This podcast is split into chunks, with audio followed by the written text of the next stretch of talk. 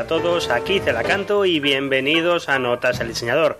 Aquí hablamos de juegos, pero también de sus temas y de lo que hay detrás. Y en el día de hoy vamos a dedicar todo nuestro programa a hablar de una figura fundamental para entender el mundo contemporáneo, eh, para entender el pensamiento en el que nos vemos sumergidos día a día. Vamos a hablar nada más y nada menos que de John Lowe es posible que este nombre no os haga sonar nada en vuestro cerebro, que no conozcáis nada de, de, John Lowe o de su figura, pero la verdad es que, como os digo, es una persona absolutamente fundamental para entender el mundo contemporáneo y que, cuya historia es verdaderamente apasionante.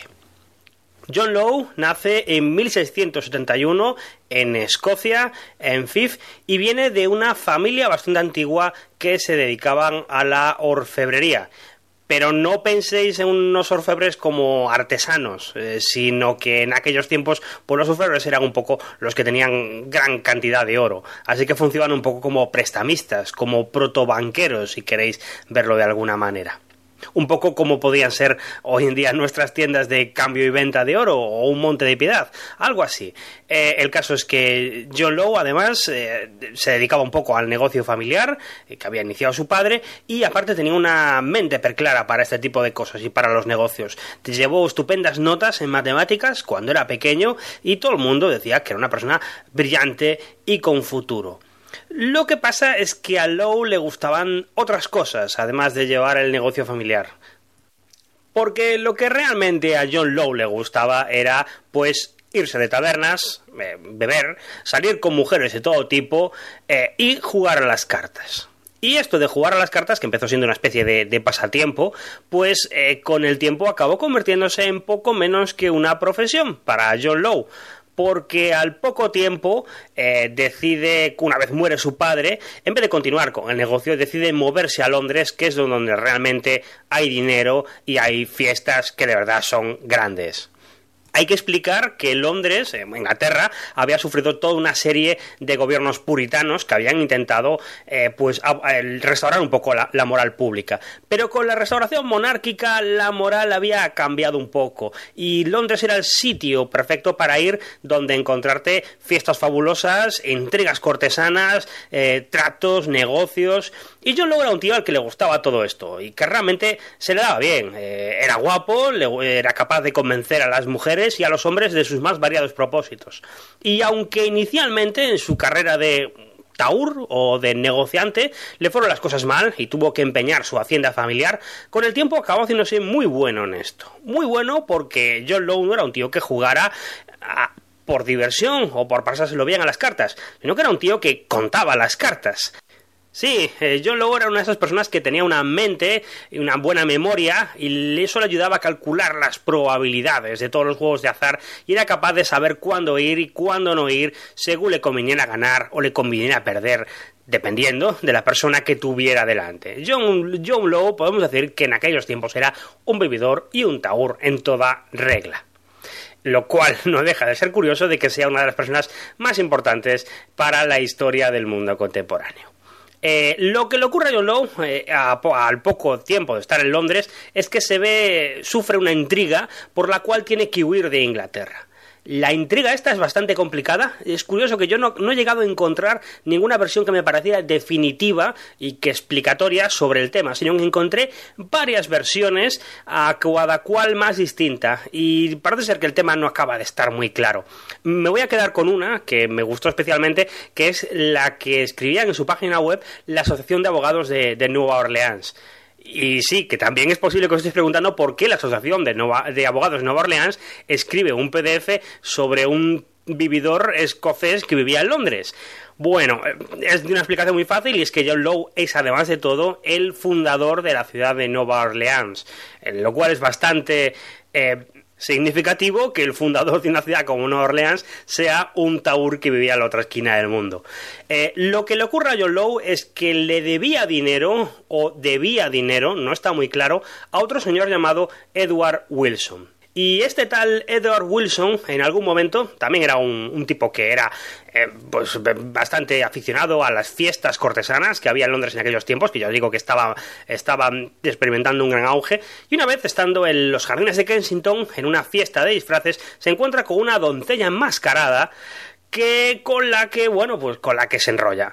Y la mujer le dice que, no intente descubrir quién era, que por favor que no intente descubrir quién era porque em, se sentiría muy, muy ofendida por, por, ese tema. Así que después de haber mantenido relaciones sexuales o lo que tuviera con el tipo este, con el Edward Wilson, le paga una fuerte cantidad de dinero para que guarde el eh, silencio.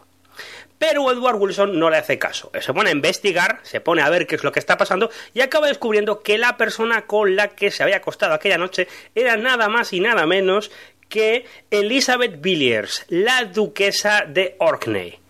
Esa mujer era, eh, entre otras cosas, había sido amante del rey amante del rey actual, pero venía de una familia con una larga tradición, porque ya una pariente suyo había sido amante de Carlos II, el rey anterior. De todas maneras, lo que ocurre es que Elizabeth Villiers se cabrea mucho con Edward Wilson por el tema este y para, para evitar el escándalo, para evitar que le hayan descubierto esto, eh, decide matarlo. Y para matarlo habla con John Lowe. No se sabe bien qué relación tenía Elizabeth con John Lowe, si se acostaban juntos o simplemente se conocían de las partidas de cartas, vete tú a saber. Pero el caso es que ya que estaban con este lío y como John Lowe eh, estaba teniendo, debía dinero o debía dinero, a Edward Wilson, pues le dice que aprovechando este, esta historia, que le rete a duelo y que como él es buen tirador, pues que aproveche y que lo mate. Y que ella ya luego, si eso, aprovechando sus conexiones reales, sus conexiones con gente, que los acaba en la cárcel sin ningún problema y que nunca llegarían a acusarlo. Eh, lo que se sabe es que, que, después de un tiempo Edward Wilson reta duelo a John Lowe y este lo mata parece ser que John Lowe antes había provocado a Edward Wilson para obligarle casi a que eh, lo retara a duelo. Y eh, lo que pasa es que también es que las conexiones de la duquesa fallan y John Lowe es encarcelado y sentenciado a la horca. ¿Qué pasa? Pues que eh, la duquesa intercede por él y consiguen cambiarle la, pena de muerte por una multa pero el hermano de Edward Wilson consigue convencer a los jueces apelando de que le vuelvan a encarcelar de por vida en la cárcel. Y lo vuelven a hacer pero otra vez utilizando más intrigas y más eh, favores que debían de ver de un lado o de otro, consiguen hacerle escapar de la cárcel, que era una cárcel de mínima seguridad. Con lo que John Lowe acaba escapando de Inglaterra sin poder volver y decide refugiarse en Europa y allí seguir montando su chiringo de partidas para eh, nobles de diferentes países. Y el primer sitio donde acaba, el primer sitio donde recaba es en Holanda.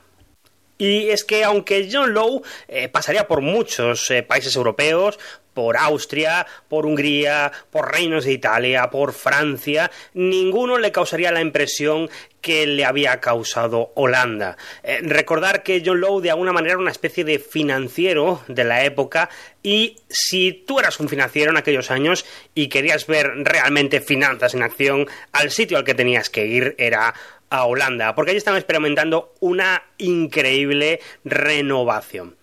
Eh, lo que le llamaba la atención a John Lowe era como un país tan pequeño eh, y tan volcado en el comercio, pues podía tener eh, una clase burguesa y una clase noble que comerciaba y que tenía unas pequeñas casas en el centro de Ámsterdam, pero que cuando entrabas en aquellas casas eran riquísimas, estaban llenas de cosas. Antiguamente las casas pues no tenían tantos muebles ni tantas cosas y la, la gente de Ámsterdam acumulaba cosas porque eran terriblemente ricos con el tinglado del comercio marítimo que, habían montado. Lo que habían hecho los holandeses era fundamentar todo el comercio en una única compañía, la Compañía de las Indias Orientales. Y esta compañía poco a poco había ido haciéndose con prácticamente el monopolio de la distribución de las especias en Europa las especias estas tan importantes y tan comentadas eh, empezaron a ser distribuidas en Europa de forma masiva por los portugueses. Pero nunca consiguieron los portugueses hacer las cosas bien, nunca consiguieron eh, saciar el hambre de especias que había en Europa.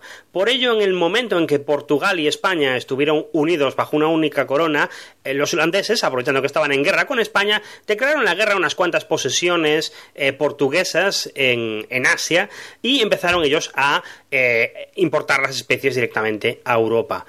con el tiempo, la compañía esa fue brutal, colosal se calcula que repartía unos dividendos del 16% todos los años mientras existió. Eh, fue una compañía que, estuvo bien planteada desde el principio. Y una cosa curiosa que tenía es que para compartir los riesgos, que eran inmensos, de mandar un barco hasta allá al otro lado del mundo y traerlo cargado de especies, que podía pasar cualquier cosa en el camino, eh, se repartían los gastos entre diferentes personas. Y al cabo de un tiempo acabaron fondando un poco lo que era la compañía esta, que eran diferentes nobles, diferentes personas, diferentes burgueses, eh, holandeses, todos juntos en una única compañía que iba financiando todas las expediciones. Y esa compañía operaba de una manera muy curiosa, porque operaba de la manera de que si tú eras accionario, bueno, parte las partes del accionariado de la compañía, habías comprado una parte o habías contribuido con dinero, tú no podías, por ejemplo, eh, pues llevarte el dinero que habías invertido, sino que lo que tenías que vender era tu acción eh, dentro de la compañía. Lo que se hacía en el mercado, en la bolsa que tenían en Ámsterdam. Y claro, esto hizo que se hiciera una especie de proto primer mercado de valores en que las acciones se utilizaban como pagares para eh, diferentes propósitos. Y claro, realmente esas acciones valían mucho más que el dinero que se habían invertido en ellas. A John Lowe, el hecho de que un puñado de papel pudiera valer más que el, oro que tuvieras depositado o los bienes físicos que tú tuvieras depositados eh, le abrió los ojos. La segunda cosa que le abrió los ojos fue lo que ocurría en el banco de Ámsterdam. El banco de Ámsterdam se había hecho para guardar las diferentes posesiones que, trae, que tenían los nuevos ricos holandeses y operaba de una manera muy curiosa porque a cambio de tener tu dinero depositado allí te daban también un pagaré con, con dinero, un pagaré de que tú tenías ese dinero allí. Y con el tiempo ocurría lo mismo que ocurría con las acciones, que esos pagarés valían más que el dinero que tú tenías depositado en el banco de Ámsterdam. ¿Por qué? Pues porque era más sencillo, más fácil, más cómodo de transportar que una gran cantidad de dinero. Y además era mucho más sencillo, podías fraccionarlo, podía cambiar de manos fácilmente y tú ibas al banco de Ámsterdam y cambiabas ese dinero, ese pagaré, por eh, dinero eh, contante y sonante que estaba ahí acumulado. Lo que pasa es que eh, yo luego se dio cuenta de que todo esto era una revolución. Esto que habían inventado los holandeses era la bomba. Eh, el, valor de las acciones de la compañía de las Indias Orientales valía más que el dinero que tú habías invertido allí. Y el valor de los pagarés del Banco de Holanda era mayor que el dinero de que tú depositabas. Entonces yo luego se dio cuenta de que el dinero era todo una ficción. Era todo una cuestión de confianza que parece hoy una tontería, pero en aquellos tiempos el pensamiento económico, el pensamiento protoeconómico, argumentaba que lo que realmente daba dinero a, un país, o lo que le daba riqueza a un país, era la cantidad de material, de, oro o y plata, que tú tuvieras acumulado en tu banco central, o que lo que daba la riqueza era la posesión de la tierra. John Lowe, en cambio, se daba cuenta de que el dinero era una mentira, era una confianza, era un valor que se podía explotar y de repente las reglas del juego se ampliaron de muchas maneras para John Lowe. Y, lo primero que hizo John Lowe fue hablar con la gente de Holanda y decirles, pero vamos a ver, si hay más demanda de pagarés y hay más demanda de eh, acciones de la compañía, ¿por qué no emitís más? Porque se comprarán y se generará más dinero. Y los holandeses le dijeron que no. El Banco de Holanda tenía una política muy rígida con todo esto. Dinero que se metía en el Banco de Holanda, dinero que no salía de ninguna manera, excepto por los pagarés. Eh, de hecho, podías, pues, como, como, como un jubilado gallego, ir con tu pagaré y que te enseñaran tu oro y te sacaban exactamente el mismo dinero que tú habías depositado. Tenía una política súper férrea que a John Lowe le frustraba y no la acababa de entender. Lo que John Lowe no entendía es que los holandeses habían sufrido una eh, epidemia de especulación el siglo pasado y eso les había hecho convertirse en mucho más conservadores. Y es aquí cuando vamos a hacer un pequeño intermedio en la historia de John Lowe para hablar un poco de la famosa burbuja de especulación de los tulipanes. Este es un tema que más que menos todo el mundo conoce. En Holanda algo pasó con los tulipanes, se vendieron demasiados y hubo una especie de burbuja especulativa. Pero, ¿qué sucedió exactamente allí? ¿Qué, es lo que pasó y por qué se originó esa locura? Eh, voy a intentar explicarlo de la manera más, más rápida que pueda y, bueno, voy a hablar de, de algunos términos económicos y de algunos términos de botánica. Y yo no soy ni botánico ni economista, con lo cual ya os pido perdón por adelantado. Bien, los tulipanes estos, porque hay que entender bien cómo funciona un tulipán para explicar lo de la burbuja, eh, es una planta que, se origina en el, centro de Asia, en las mesetas que hay allí por, cerca del Himalaya, y se fue extendiendo como flor ornamental, se fue extendiendo eh, por diferentes sitios de Asia, llegó hasta Arabia y llegó hasta el Imperio Otomano. Y del Imperio Otomano está documentado que un señor, que era embajador austriaco en el Imperio Otomano, se llevó unos cuantos ejemplares al, eh, a la capital imperial, a Viena. Y allí fueron cultivados por un señor que era botánico, que se llamaba Carolus Clusius, que cuando se retiró de, de cuidar el jardín imperial, se fue a eh, a Holanda y allí estuvo ejerciendo de, profesor durante mucho tiempo. Y él guardaba celosamente sus tulipanes, no quería que, nadie anduviera con ellos, simplemente los tenía en su casa, en su jardín botánico particular y simplemente los tenía para mostrárselos a la gente o enseñarlos como demostraciones, pero celosamente los guardaba. Hasta que un día, no se sabe quién y no se sabe cómo, alguien entró en su casa y se llevó los tulipanes.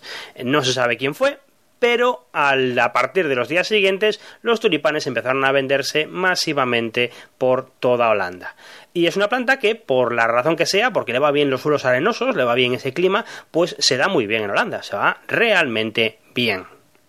La segunda parte de esta historia está en el hecho de que había una gran demanda de flores ornamentales en, en, aquellos tiempos en Holanda. Estaban creciendo, como os decía, eran unas personas que su riqueza no la acababan de medir en construir grandes palacios o comprarse títulos de nobleza como hacían en España, sino que ellos tenían una casa y tenían muchas cosas, tenían vajillas, tenían cuadros, tenían artefactos, tenían posesiones pequeñas, cotidianas, que aunque a, día de hoy nos parece algo muy normal porque estamos en una sociedad de consumo, pues antiguamente no era tan normal. Tú ibas a una casa de un campesino en cualquier lugar de Europa y lo que tenía era pues eh, lo, lo mínimo indispensable para vivir y los muebles más eh, de peor calidad que te puedas imaginar.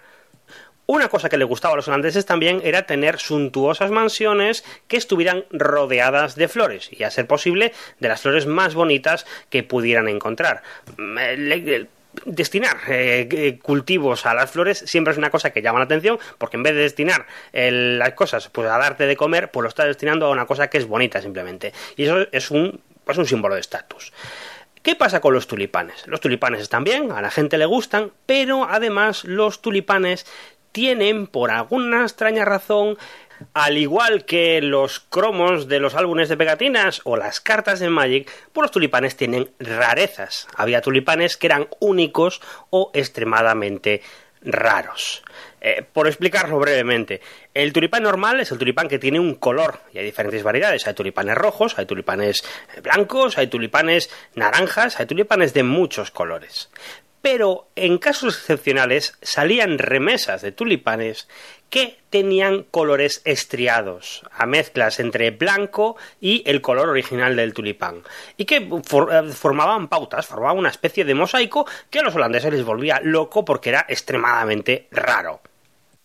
La causa de que algunos tulipanes salieran así es que contraían un virus. Pero claro, evidentemente eh, los, los holandeses no sabían lo que era un virus en aquellos años, aunque algo intuían de que colocando algunos tulipanes junto a otros era probable que acabaran cogiendo esa deformidad que tenía presentaban esos tulipanes. Además, el tulipán tiene otra particularidad y es que es una planta que tiene un bulbo, es decir, como una especie de, cebollita debajo de la tierra que es de donde nace eh, la flor del tulipán. Bueno, pues eh, el tulipán en realidad florece dos semanas al año y el resto del tiempo se convierte en un bulbo. y ese bulbo se puede vender cambiar e intercambiar fácilmente porque se puede trasplantar y volverá a nacer al día siguiente. Además hay otro problema y es que los tulipanes crecen bastante despacio porque el paso de pasar de una semilla a un bulbo adulto es una cosa que dura unos 7-12 años.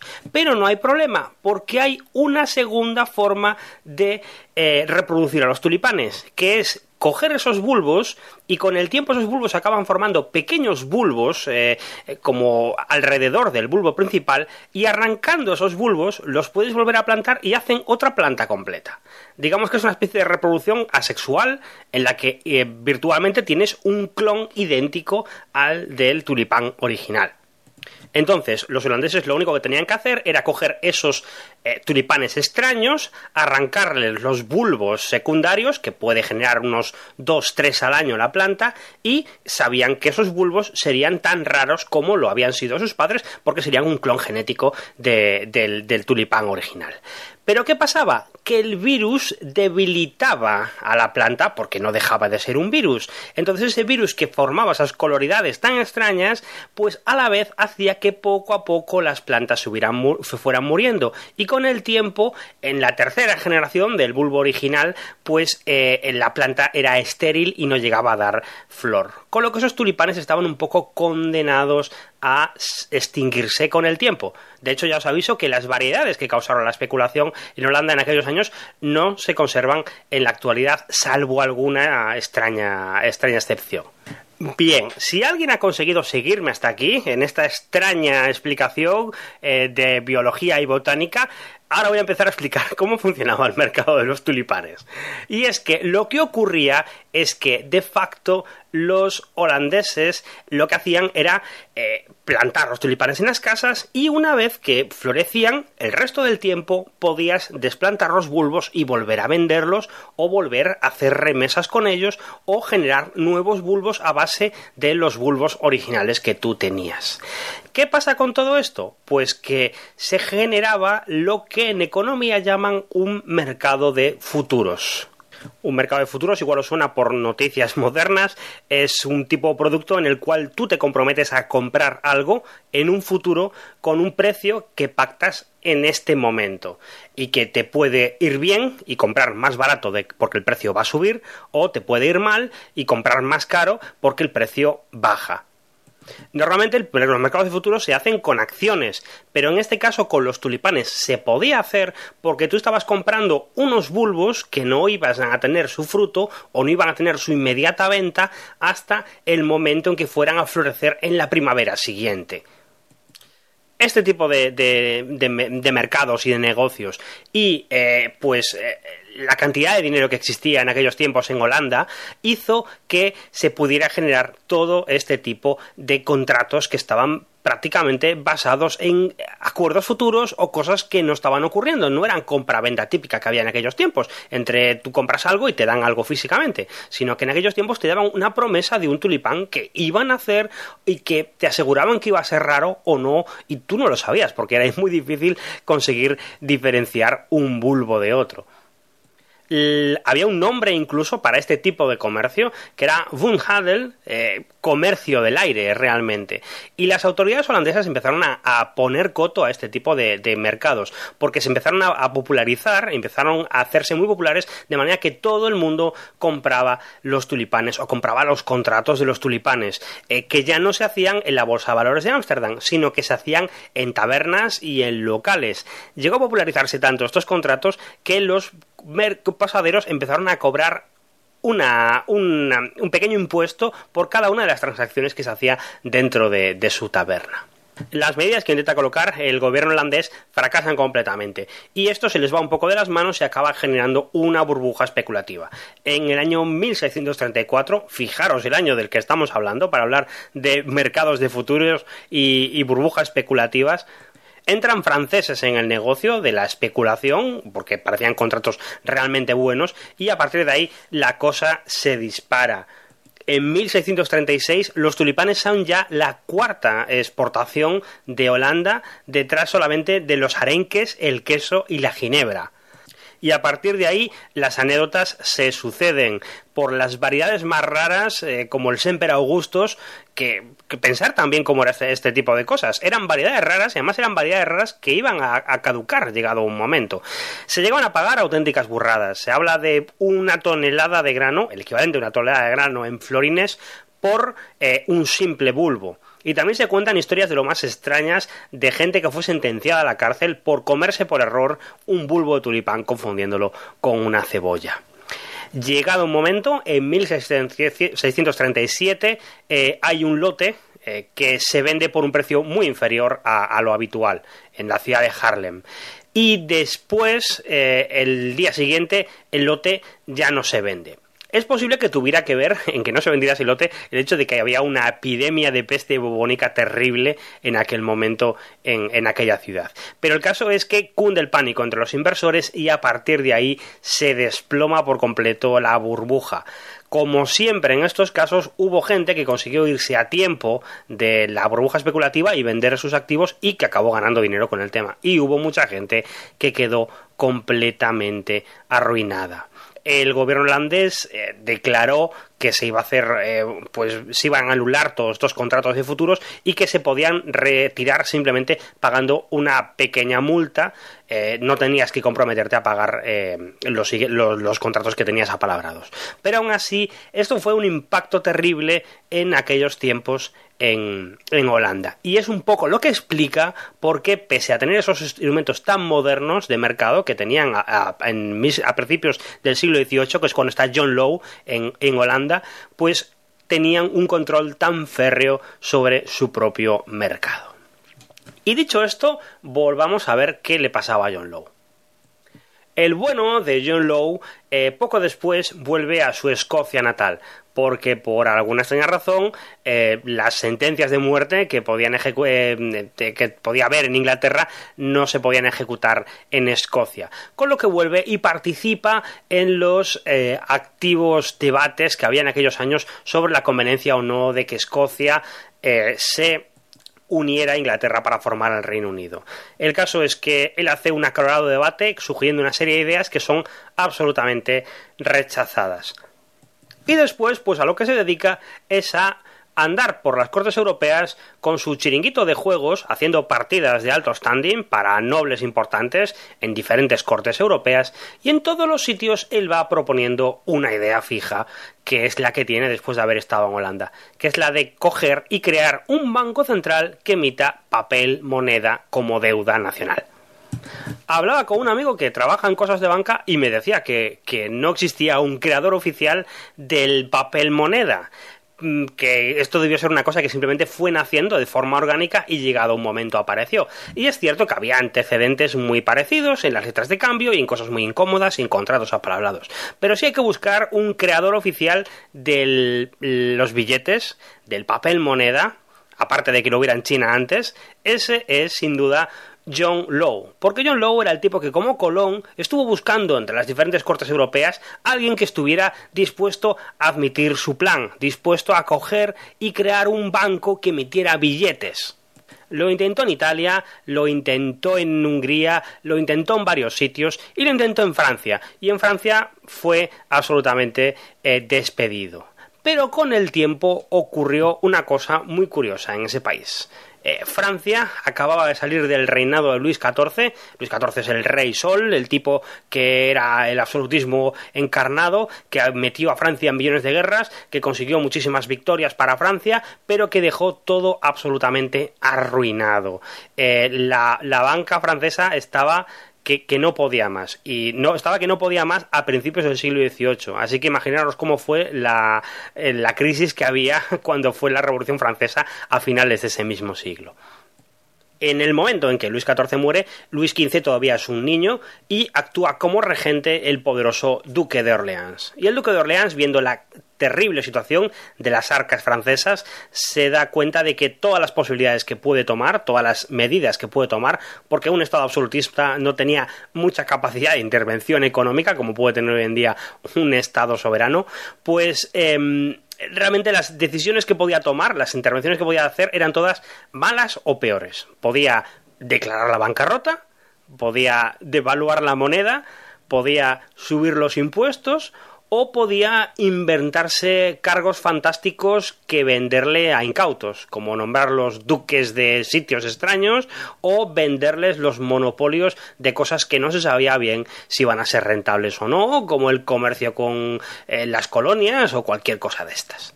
El caso es que no sabiendo muy bien qué hacer, eh, decide en un momento, parece ser que conocía a John Lowe por alguna de las partidas de cartas que él hacía, y decide volverlo a llamar y eh, poner en práctica su plan. Y su plan era una cosa bastante curiosa. Lo que proponía era hacer un poco lo que en Holanda, pero a lo grande, en un país grande como en Francia. Y lo que intentaba, pues, era hacer un banco general, el Banco General de Francia, que emitiera papel moneda que estuviera respaldado por el oro que tenían en Francia y las tierras de la corona. Y a la vez controlar el comercio con una compañía colonial como tenían en Holanda. De manera que se creaba un gran monopolio del Estado que a su vez iba a tener controlada la deuda. Y viendo la situación en la que se encontraba Francia y con la alarmante falta de materiales preciosos que habían huido de Francia después de las costosas guerras de, eh, Luis XIV, pues el duque de Orleans decide nombrar a John Lowe inspector general de finanzas, a poco menos que primer ministro de Francia, lo que no está nada mal para un escocés renegado que es buscado por, eh, por un asesinato en lo que ahora es su país, que es Gran Bretaña. Bien, todas las primeras medidas que toma John Lowe como inspector general de las finanzas del reino son todas muy positivas. Se dedica a meter un poco mano en algunos de los privilegios que había en Francia y se pone pues a reducir fincas para hacer que los campesinos tengan un, unas cuantas tierras más, a eliminar los peajes internos que existían por todo el país y apoyar pues las nacientes manufacturas para poder fomentar un poco más la producción propia y el comercio. Vale, todo muy bien, estupendo. Pero entonces empieza su gran proyecto de crear el Banco General y empieza a hacer el Banco General que empieza a emitir de facto billetes. Como John Lowe no es estúpido y sabe que todo esto es una cuestión de confianza y es una cuestión de, de confiar en que realmente detrás de ese dinero, detrás de, de ese papel que te dan, hay dinero en el banco, pues lo que hace es proponer una serie de medidas muy draconianas con la impresión de billetes. Eh, propone eh, penas de muerte para todo aquel banquero que se le encuentre imprimiendo billetes sin su permiso y además otra cosa curiosa que hace, por ejemplo, es prometer que el dinero que se entregue por esos billetes será en moneda igual a la que tú hayas eh, entregado en su momento.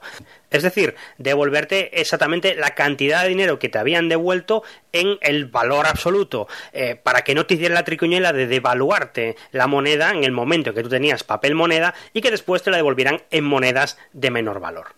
Y todo este tipo de cosas empiezan a animar a la gente a comprobar si realmente funciona esto de los billetes.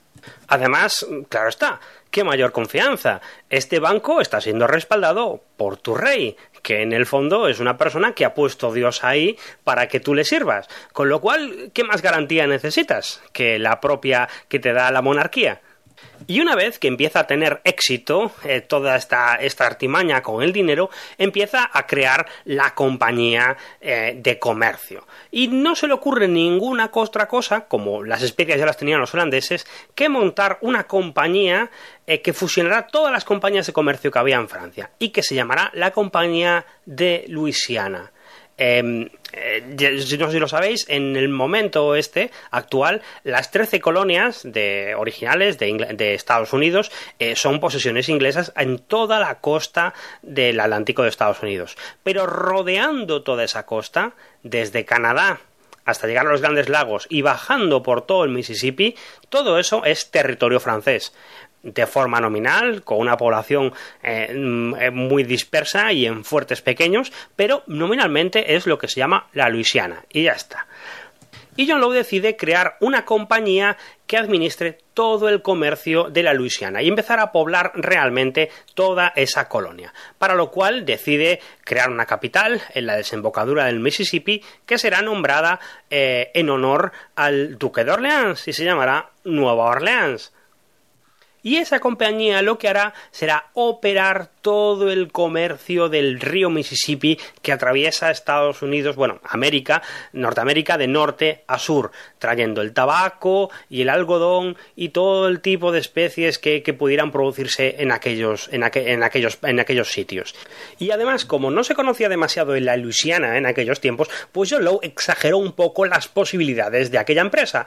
Y bueno, pues básicamente se venía a decir que la desembocadura del Mississippi era un vergel como el jardín del En que los colonos, con trabajo duro, crearían una populosa ciudad, pero que las condiciones naturales eran buenísimas, el río Mississippi transportaría eh, todas las riquezas del continente a su desembocadura, y los nativos eran amistosos y amables, y al ver a los europeos se quedarían hechizados con su belleza y semidesnudos llevarían riquezas y comercio sin cuento a los, a los colonos de Nueva Orleans que serían millonarios, ricos y después transportarían su riqueza al continente donde eh, los accionarios de, la compañía de Luisiana cobrarían muchísimos beneficios por el tema con lo cual las acciones de la compañía se dispararon al igual que las acciones de la compañía holandesa.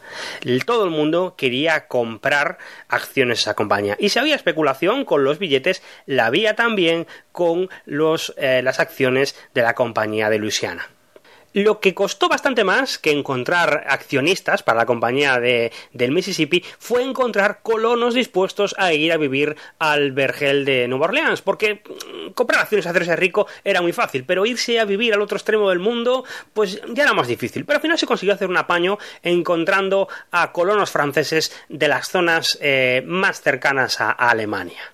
Así que toda la empresa estaba por fin en marcha y parecía que iba perfectamente bien. También le iba a John Lowe con este experimento que le empezaron a copiar incluso, y los ingleses, que ya hacían algo parecido al papel moneda, decidieron hacer algo parecido y empezaron a sacar sus propias compañías emprendedoras parecidas a la compañía de Luisiana.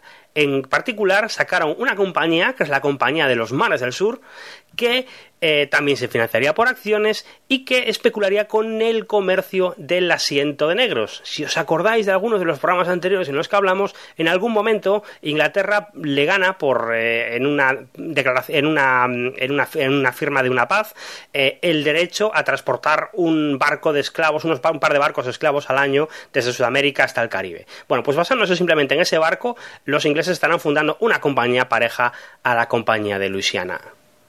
Parecía en ese momento que el comercio mundial se iba a extender de una manera increíble. En el momento de máxima plenitud, John Lowe era prácticamente el tipo más rico de Europa. Poseía varias casas importantes en París, varias haciendas en el exterior de, la capital, eh, diferentes haciendas en Luisiana, era de facto el gobernador de Luisiana, le nombraron duque de Arkansas, y además era el, jefe de la compañía de Luisiana y a la vez del Banco Central francés. Una cosa curiosa es que tenía sus dos oficinas centralizadas, con lo cual en algún momento si necesitaba billetes solamente tenía que ir a la oficina de al lado e imprimir unos cuantos. Y es aquí donde reside el problema, y es que tener una máquina que imprime billetes es una tentación muy grande en las manos de cualquier persona. Pero ahora imaginaros que sois un mm, rey francés anterior a la Revolución Francesa que está dando fiestas exageradamente increíbles en su palacio de Versalles. Pues la tentación de imprimir billetes es todavía mayor. No se sabe bien cómo ocurrió, no se sabe cómo, pero se imprimieron mucho más billetes de los que se podía respaldar la economía nacional. Hay quien habla, aunque este dato no lo he podido confirmar, de que se imprimieron 3.000 millones de, libras, eh, algo aproximadamente igual al PIB de Francia en un año. Eh, y que probablemente lo imprimió el duque de Orleans sin el permiso de John Lowe. Así que lo que se estaba generando en ese momento en Francia no era un dinero que respaldaba la riqueza del país, sino que era de facto pues lo que hoy en día conocemos como una estafa piramidal ya sabéis, esas estafas en las que parece que hay dinero porque lo que te está pagando dinero son los ingresos de las personas nuevas que están comprando eh, acciones de tu compañía o de la parte que sea de tu timo. El problema es que una estafa piramidal, eh, llegado un momento, estalla, pero esto creció a unas proporciones más desmesuradas porque estaba financiada por un monarca absoluto en Francia. Como John Lowe bien decía siempre, todo era una cuestión de confianza, así que solo faltaba que alguien en algún momento dejara de confiar. Eh, cuentan que eso ocurrió con un personaje llamado el Príncipe de Conti. Parece ser que el Príncipe de Conti este quería participar en la compañía de Luisiana y John Lowe le dijo que no, que no le apetecía. Así que lo que hizo fue para fastidiar a John Lowe y al Banco de Francia, juntar todos los billetes que pudo juntar dos carros enteros e ir al Banco de Francia y pedir que se los canjearan por su dinero. A día de hoy no podemos hacer esto con los billetes, pero John Lowe, para dar más confianza, eh, decía que sí que podías hacerlo, que tú podías ir al Banco de Francia y llevarte una cantidad en oro y plata y materiales preciosos igual al dinero que a los billetes que tú estabas presentando. Claro, esto fue un mazazo enorme para el banco y aunque pudo pagarlo, el duque de Orleans entró en cólera y obligó por ley a que el príncipe de Conti devolviera dos tercios del dinero que había, se había llevado. Claro, esto mm, igual el remedio fue peor que la enfermedad, porque lo que hizo fue abrir una fisura en la confianza que había, que tenía depositada la gente en el Banco de Francia. Y de repente empezaron a pensar que igual no había tanto dinero en el banco como para respaldar sus billetes como siempre en estos casos en que se empiezan a ver grietas en la confianza, normalmente los más informados y los más ricos son los primeros en abandonar el barco y guardarse las espaldas. Y en esta ocasión lo que ocurrió es que dos banqueros franceses o comerciantes franceses, no lo sé exactamente, que tenían eh, una gran cantidad de papel moneda del Estado francés, empezaron a cambiarlo también eh, por oro y por materiales preciosos. Pero lo empezaron a hacer eh, no de manera igual a la del príncipe de Conti, sino poco a poco y a los poquitos y con intermediarios para que no se notara. Y de repente, pues el rey de Francia, el duque de Orleans y John Lowe empezaron a ver cómo sus reservas de oro mermaban poco a poco y que no podían no tener suficiente como para respaldar todo, los dinero, todo el dinero que habían emitido. Para evitar que cundiera el pánico, el John propuso una serie de medidas. Empezó a hacer que el dinero de los billetes valiera más que el dinero eh, que tú habías depositado. Se restringieron los pagos en metálico y tenían que hacerse los pagos grandes en billetes e incluso empezó a restringir la cantidad de dinero eh, que podías tener en tu casa a una mínima parte. El resto lo tenías que tener todos en billetes. Y claro, estas medidas, más que apagar el fuego, lo que hicieron fue avivarlo y que de repente la gente dejara por completo de confiar en, en la moneda francesa. Y para añadir otro problema estaba el problema de Luisiana, que resulta que Luisiana no era el paraíso en la tierra que John Lowe había pintado sino que Nueva Orleans y la desembocadura del Mississippi eran, en aquellos tiempos en los que todavía no vivía, vivían europeos allí, un infecto criadero de mosquitos absolutamente infernal y en el que el 80% de los colonos que se fueron allí, engañados, pensando que iban a encontrar un paraíso en la tierra, se murieron de enfermedades propias endémicas de los pantanos, que si malaria, que si fiebre amarilla, que si cosas terribles. Cuando además eh, llegó la noticia de que todo el, asunto de Luisiana era un tremendo fiasco, a John Lowe no se le ocurrió otra cosa que hacer desfilar a los mendigos de París con picos y palas por las calles, haciéndoles creer que iban a embarcarse para América para buscar oro que se había encontrado en Luisiana. Nada de esto y ninguna de todas estas medidas tuvo efecto. Porque como John Lowe decía, todo era cuestión de confianza y en ese momento él no tenía ninguna. Os podéis imaginar las consecuencias. El carromato de, el carruaje de, de John Lowe fue apedreado, tuvo que refugiarse en el banco, algunas de sus casas saqueadas y de repente hubo una tremenda debacle y una burbuja enorme que estalló en Francia. No vayáis a pensar que esto fue exclusivo de Francia. En esos mismos años ocurrieron varias burbujas en el mundo. La compañía de los mares del sur, aquella que tenía que beneficiarse del, asiento de negros, se dio cuenta de repente de que como volvían a estar en guerra con España, ya no podían beneficiarse de comercio con España, con lo cual también petó y causó una terrible debacle en Inglaterra. Os podéis imaginar cuáles fueron las consecuencias. Eh, los títulos de la compañía de Luisiana y de los billetes acabaron depreciándose muchísimo. Eh, no fue una cosa de golpe, fue una cosa más bien paulatina, pero aún así terrible. Y que, como siempre, dejó a mucha gente en la ruina y a mucha gente en la riqueza.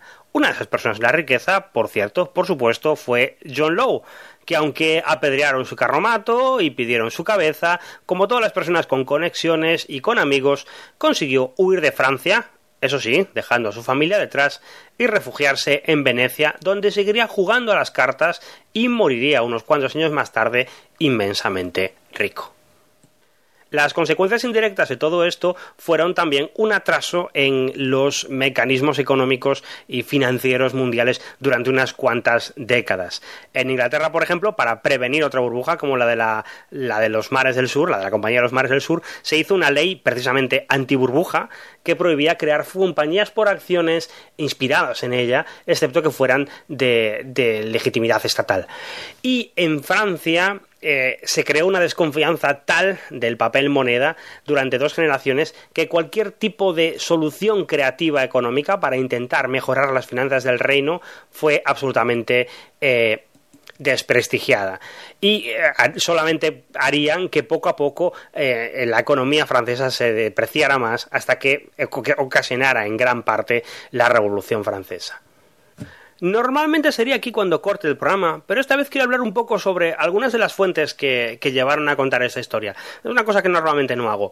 Eh, en realidad, todo esto de la tulipmanía, o la historia de John Lowe, o la historia de, la burbuja de, inglesa de los mares del sur, son, eh, en realidad fueron popularizadas y reinterpretadas para otra nueva generación por un libro de un escritor eh, escocés del siglo XIX, que se llama Memorias extraordinarias ilusiones y la locura de las multitudes.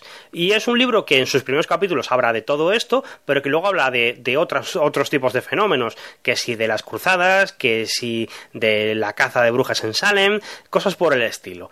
Y es un libro que durante mucho tiempo fue la visión que existía sobre eh, estos temas, sobre la historia de John Lowe o sobre la tulipmanía, y era un poco aceptado como la visión general.